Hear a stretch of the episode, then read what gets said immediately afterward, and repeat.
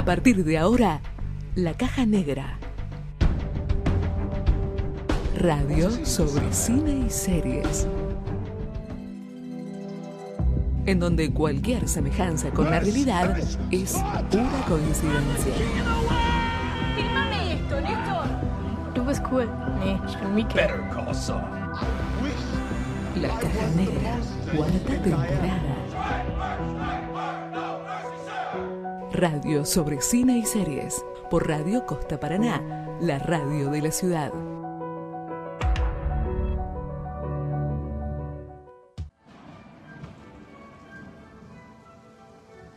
Según el diccionario, Gil es una persona lenta, a la que le falta viveza y picardía.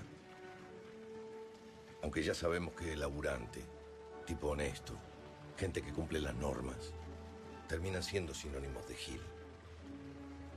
Pero un día, el abuso al que estamos acostumbrados los Giles se convierte en una verdadera patada en los dientes. Y uno dice, basta y se encuentra haciendo algo que nunca se hubiese imaginado capaz de hacer.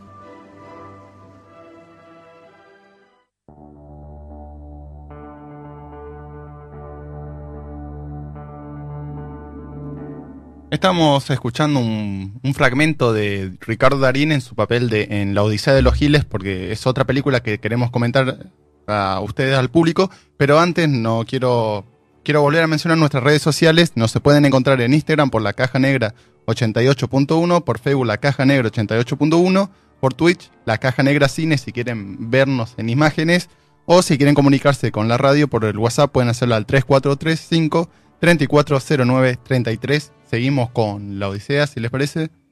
Tenemos saludos también, ¿eh? No queremos dejar No, de, dale, dale, de- tranqui. de, Sí, sa- sí. de saludar, ¿eh? Salude, Porque salude. hay gente que nos está viendo desde Twitch y hay que mencionarlo también, pues son nuestro público. Nosotros no- nos debemos a nuestro público. Está Obi-Wan, que nos está escuchando ahí, este, el Juli Gómez, este, el Fran Carlomagno. Gente que nos escucha de todos lados también, ¿eh? De La Paz también, Flor nos está escuchando. ¿Quién más? No sé, ustedes también. El Santi Al Soto que nos mandó, Mandó saludos. mandó saluditos antes de arrancar, nos mandó un lindo audio, hay que decirlo. Sí, sí, sentido Sí. De, de corazón. Sí, también un saludo para Joaquín, que también está prendido al Twitch, y también para Obi-Wan, que dijo que, que pobre Disney no, porque arruinó Star Wars. Yo ahí no quiero ponerme en defensor de Disney, pero con The Mandalorian, un poco el universo de Star Wars. Mejoró. ¿Mejoró? Con, con The Mandalorian, sí, muy, muy buena serie que ya está confirmada su segunda temporada para octubre. Y Sí. hacemos una votación. ¿La ganamos o la perdés a esa? Con A The ver. Mandalorian, Sí. la ganó. Bien. Bueno, Uf, listo, fuerte. picose. Te Bien, picó. bien, bien. También, bueno, agradecer a todos, además de están mirando Twitch, también pueden ver, estamos compartiendo algunas imágenes de las películas, algunos videos, así que es toda una, una nueva experiencia de la, Sí. la caja negra 2.0, ya quedó re viejo 2.0. 3.1 sería. Yo, ya- yo no tengo ni idea cómo No, es. no sé, Fíjate que 3.1. Franco lo único que hace es retarme porque me muevo la cámara, loco, o sea, esto... Quédate quieto. Radio en vivo, radio en vivo. Retomamos con La Odisea entonces, una película argentina del año 2019, coescrita y dirigida por Sebastián Bornstein con Eduardo Sacheri, quien es el que inspiró esta película a partir de su cuento La Noche de la Usina. Sebastián Borstein es el hijo del famoso Tato.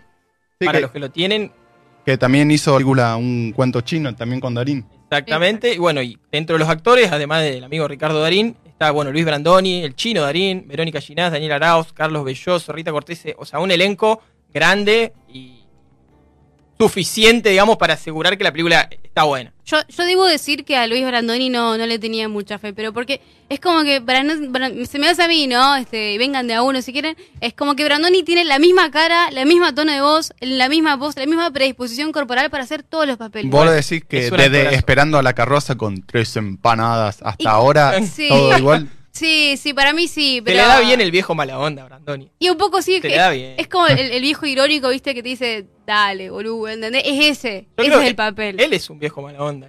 Por eso Sí, la actuación le sale le muy sale bien. bien. por eso. Pero bueno, en este en esta película tengo que decir que me gustó. Que, que me gustó. Estuvo bien el papel. Creo que fue acorde primero al elenco y a, a lo que sucedió. Claro, él hace de un tipo mecánico, eh, bueno, y con el, es amigo de Darín, que es. Gomero.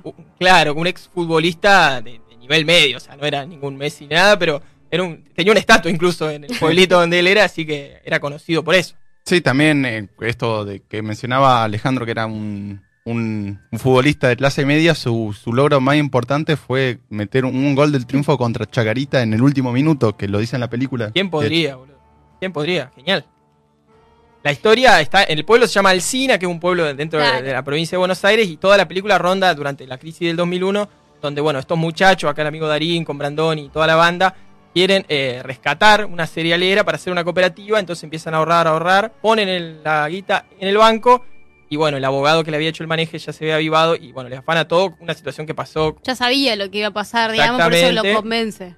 Así que acá quedaron los giles sin nada y con una bronca bárbara. Ahí. También, en- bueno, qué sé yo, yo, eh, es una... Me encanta porque es como una, una parodia, si querés, a la gran estafa. Vi- Vieron que la gran estafa es, Es verdad. son todos los fachetas, Brad Pitt, George Clooney haciéndose los cancheros. Estos son la gran estafa versión argentina que andan de, de- de pantufla y, y todo muriendo todo el tiempo. Esto es muy argentino. eh, sí, Sí, hay que también a mí me pareció un poco, co- también con una película argentina que se estrenó hace poco, que es El robo del siglo, me pareció también haber un paralelismo ahí, también de la historia similar de esto, de, de- de los giles, entre comillas, que quieren vencer como al, al sistema o al que lo llevó por encima.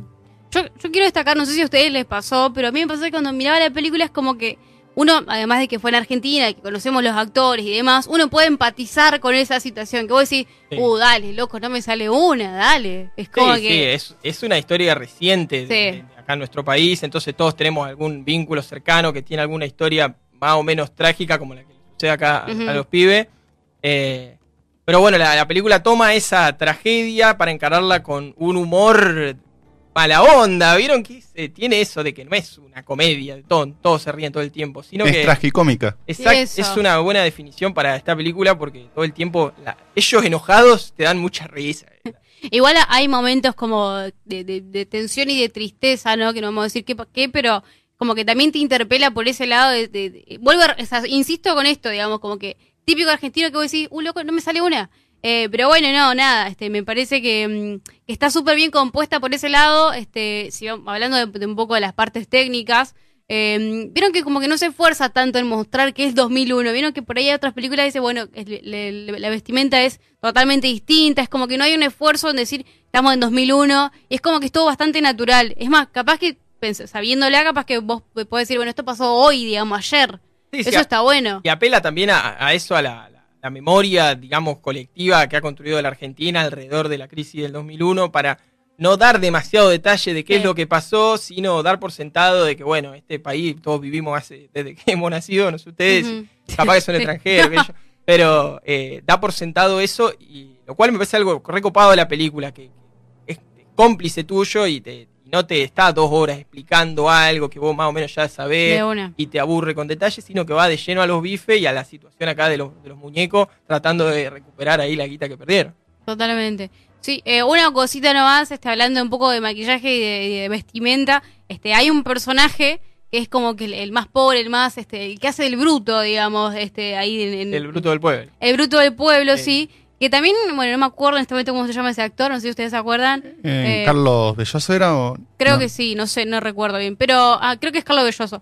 Este, pero cómo está maquillado ese hombre es, es espectacular. Es como que, no sé, Sí, creo, que lo creo ve en la que- calle y no lo reconoce por cómo estaba luqueado en la película. Totalmente, sí, porque aparte, bueno, no, no quiero, pero saber este, el maquillaje propio por ahí, este, los dientes postizos, cómo habla, esto está, está bueno porque aparte, no sé, es como que se complementa en el grupo, ¿viste? Está el que sabe, el que dirige. Eso iba a eh, decir, por ahí, qué sé yo, la película cae un poco en los lugares comunes de, Sí. de- de- de presentarnos personajes que ya cuando aparece una vez vos ya sabés cuál es el rol como en toda la película, este del que es más bruto o el que es como el, el vivo, el, eh, bueno, Brandoni que no se come ninguna, tiene, una- Claro. tiene el que más bronca tiene acumulada en el cuerpo y todo el tiempo está yendo al frente, bueno, Darina ahí es como la mente maestra con su personaje, su cara dura, su, su personaje que siempre bastante parecido en toda la película, pero eso por ahí cae en esos lugares comunes de- de, Sí. de, de darte mucha, o sea, de- ya te imaginas el personaje con muy poca información. Igual, este, si, si bien es como que los roles están bastante definidos, como Hay que algunos hay- momentos Sí. que cambian estos roles y, y algunos que te sorprende con, apa, mira cómo,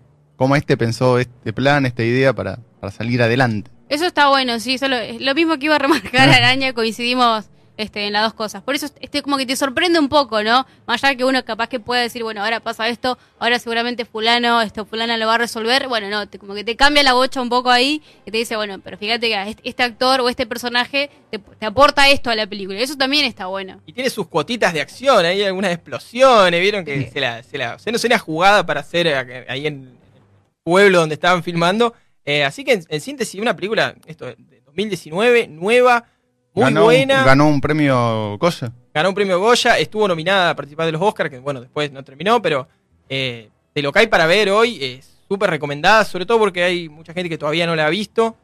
Tiene que ponerse al día, lo dice los Giles, es muy buena recomendación. Y entonces, ¿qué es lo que realmente deseas? La caja negra. Cuarta temporada.